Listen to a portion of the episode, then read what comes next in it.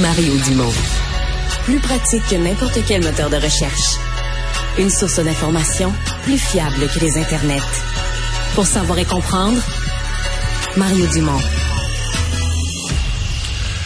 C'est une lettre euh, aux Québécois, un message euh, très, très, très fort qu'a émis Paul Saint-Pierre Plamondon. Euh, oui, dénonçant les cibles, les nouvelles cibles de l'immigration qui ont été présentées par la CAQ. Bon, ça, c'est une chose, puis quelque chose d'assez classique en politique de dire, ah, ils font pas exactement ce qu'ils ont dit. Mais Paul Saint-Pierre Plamondon va beaucoup plus loin et euh, présente euh, l'immigration ou les nouveaux seuils ou le fait qu'on dépasse les 50 000 euh, comme une, une, crise sociale, comme la menace d'une crise sociale, crise du logement, crise des services publics, crise pour le français aussi. Et donc, il va avec des mots très, très, très, très durs là, contre toute forme de hausse des, des seuils d'immigration. Christine Fréchette est la ministre de l'immigration, de, de la francisation et de l'intégration du Québec. Madame Fréchette, bonjour. Oui, bonjour, M. Simon. Euh, avant d'aller plus loin, est-ce que vous avez truqué les chiffres? Ben, pas du tout. On a été très, très clair la semaine dernière lorsqu'on a fait la présentation en conférence de presse avec le premier ministre et mon collègue euh, Jean-François Roberge, à savoir qu'on allait de l'avant avec 50 000 admissions régulières associées à un PEC diplômé en continu, c'est-à-dire sans cible chiffrée.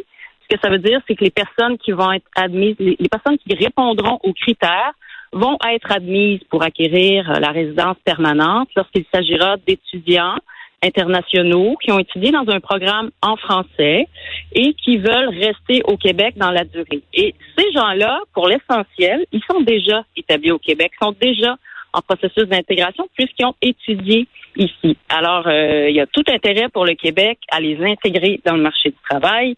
Ils sont jeunes, ils ont un diplôme québécois, ils parlent français, fait que c'est des hmm. gens qui veulent travailler à courte échéance. Donc, c'est tout intéressant pour nous parce que ça nous permet d'élargir de un les rangs des francophones au Québec, parce qu'il faut voir que toutes nos admissions euh, régulières en matière d'immigration, ça va concerner maintenant dans le domaine économique des gens qui maîtrisent le français. Et pour ce qui est du PEC diplômé aussi, ce sont des gens qui maîtrisent le français. Alors, il faut aider la langue française. Nous, on a complètement transformé les règles gérant l'immigration euh, économique, faisant en sorte que ça va être des francophones qui viendront au Québec et ça commence la mise en œuvre de plusieurs de nos programmes dès le 23 novembre. Ce que Paul Saint-Pierre Plamondon dit, c'est que ces 6 000-là ou 6 500, vous auriez dû les inclure dans le 50 000. Il dit, lui, il mettrait un chiffre, il inclurait tout dedans. Nous, on veut pas mettre un chiffre parce qu'on n'a pas idée exactement de combien de personnes vont se qualifier.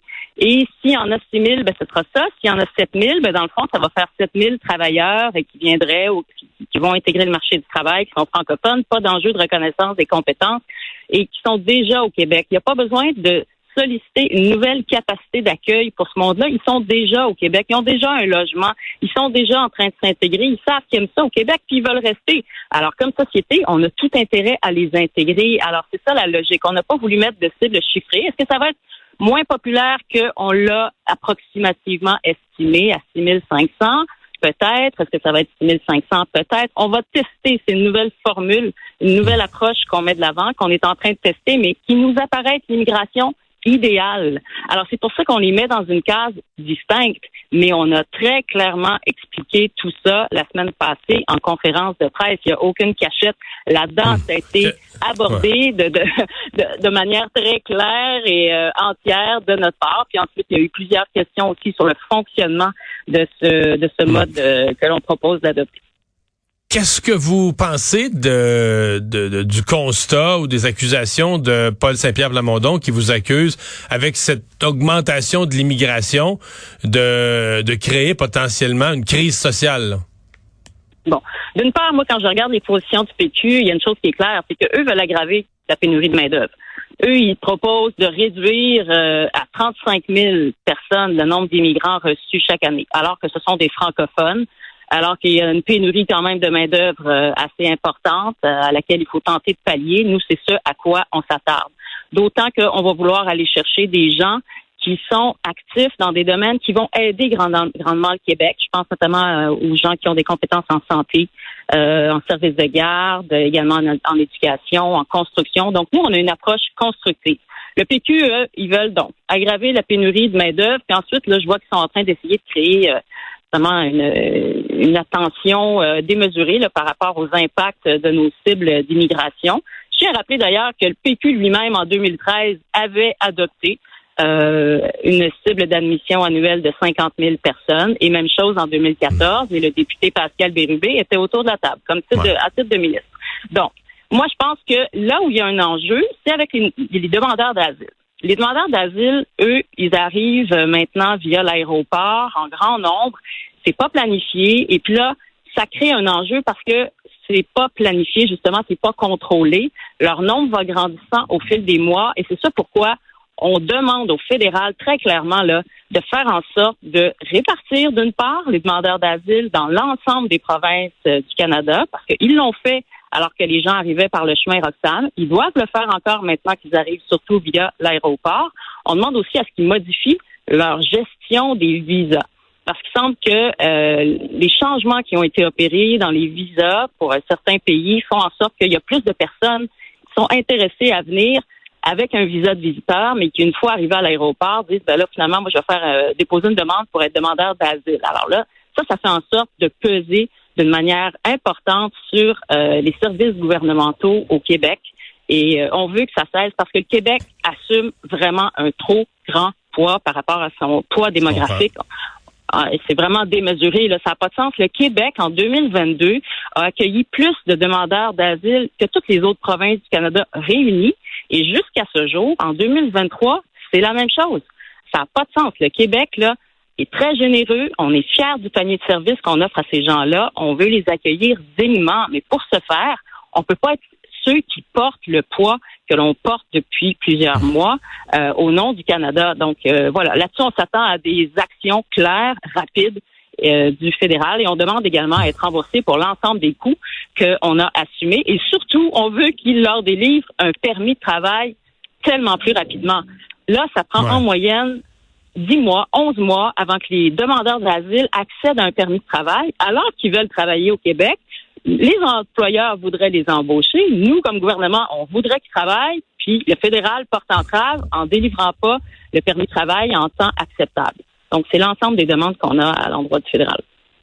Ce matin, euh, Paul Saint-Pierre Plamondon a accordé une entrevue à notre collègue Richard Martineau. On va écouter un extrait, et je veux vous entendre là-dessus. Mais pour ne pas dire qu'ils sont en train de briser un engagement électoral, on se rappellera que François Legault avait dit que c'était suicidaire ben oui. d'accueillir plus que 50 000 personnes, pour ne pas dire qu'ils font exactement l'inverse que ce qu'ils avaient dit en, en élection. Ils ont trafiqué la comptabilité en disant, ben, c'est 50 000 plus les autres catégories qu'on n'a pas comptées. Donc, euh, sur cette notion-là, M.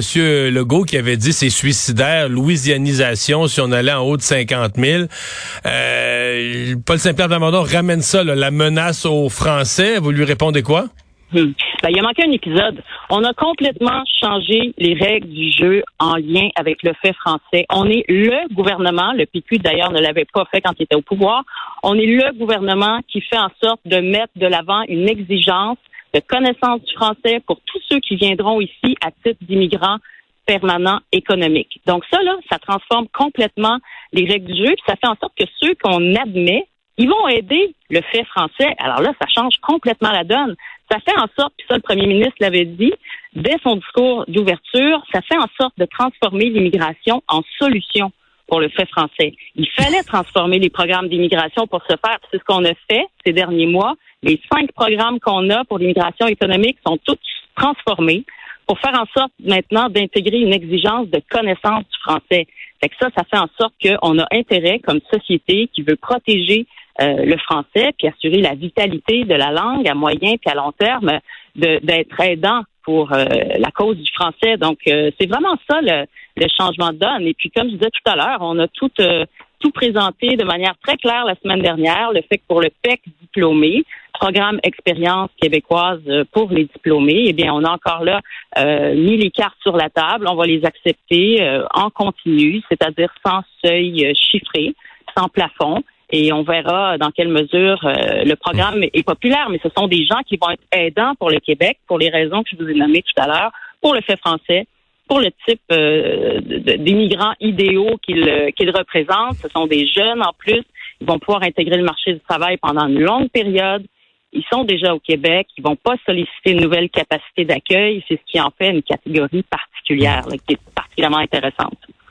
Mais vous le sentiment que le PQ glisse vers un discours anti-immigration? Ben, j'avoue que je serais pas étonnée d'en venir là. Je, je, je, regarde aller, mais euh, je trouve ça étonnant parce que, vous voyez, il y a 10 ans, il y avait des seuils d'immigration à 50 000. C'est ça qu'ils ont euh, adopté comme approche quand ils étaient au gouvernement. Là, on dirait qu'ils veulent créer une crainte à l'endroit des immigrants. Je trouve ça dommage là, parce que ça peut vite devenir malsain.